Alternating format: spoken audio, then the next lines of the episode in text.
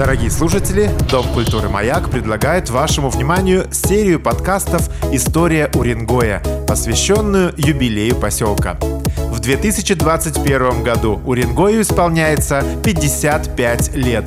Это знаменательное событие не только для всех его жителей, но и для тех, кто когда-то жил и работал в нашем легендарном поселке. В этом выпуске мы решили рассказать о том, что означает название Уренгой. В различных источниках существует более десятка всевозможных версий о происхождении этого слова. Самая популярная из них о том, что якобы на местном языке слово «уренгой» означает «гиблое место», но, скорее всего, это из области городского фольклора. Есть предположение, что так называли Уренгой заключенные ГУЛАГа, которые в нечеловеческих условиях на рубеже 1940-х и 50-х прокладывали печально известную железнодорожную магистраль Салихард-Игарка, строительство которой было остановлено после смерти Сталина. Для многих зэков эта земля действительно стала местом гибели. По другому предположению, данное название связано с выходящим из недр тундры газом, отравляющим животных.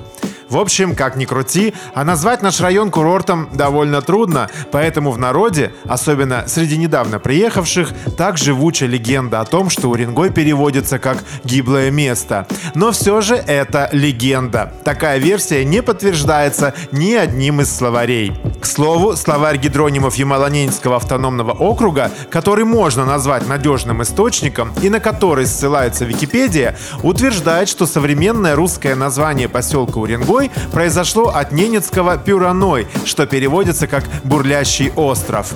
И, конечно, мы не можем не упомянуть про версию о возможной типичной ошибке топографа, или картографа, или безымянного проводника-переводчика, в общем, неизвестного нам человека, недостаточно знавшего язык коренного народа. Якобы он неправильно истолковал диалект тундровых немцев, называвших эту местность «вырангой», что означает «возвышенность настойчивых» или «целеустремленных».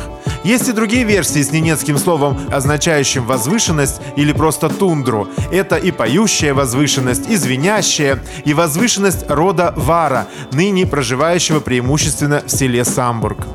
В общем и целом, завершая этот выпуск подкаста, мы все же хотим выразить уверенность в том, что настоящие уренгойцы всем сердцем любят свой поселок вне зависимости от происхождения его современного названия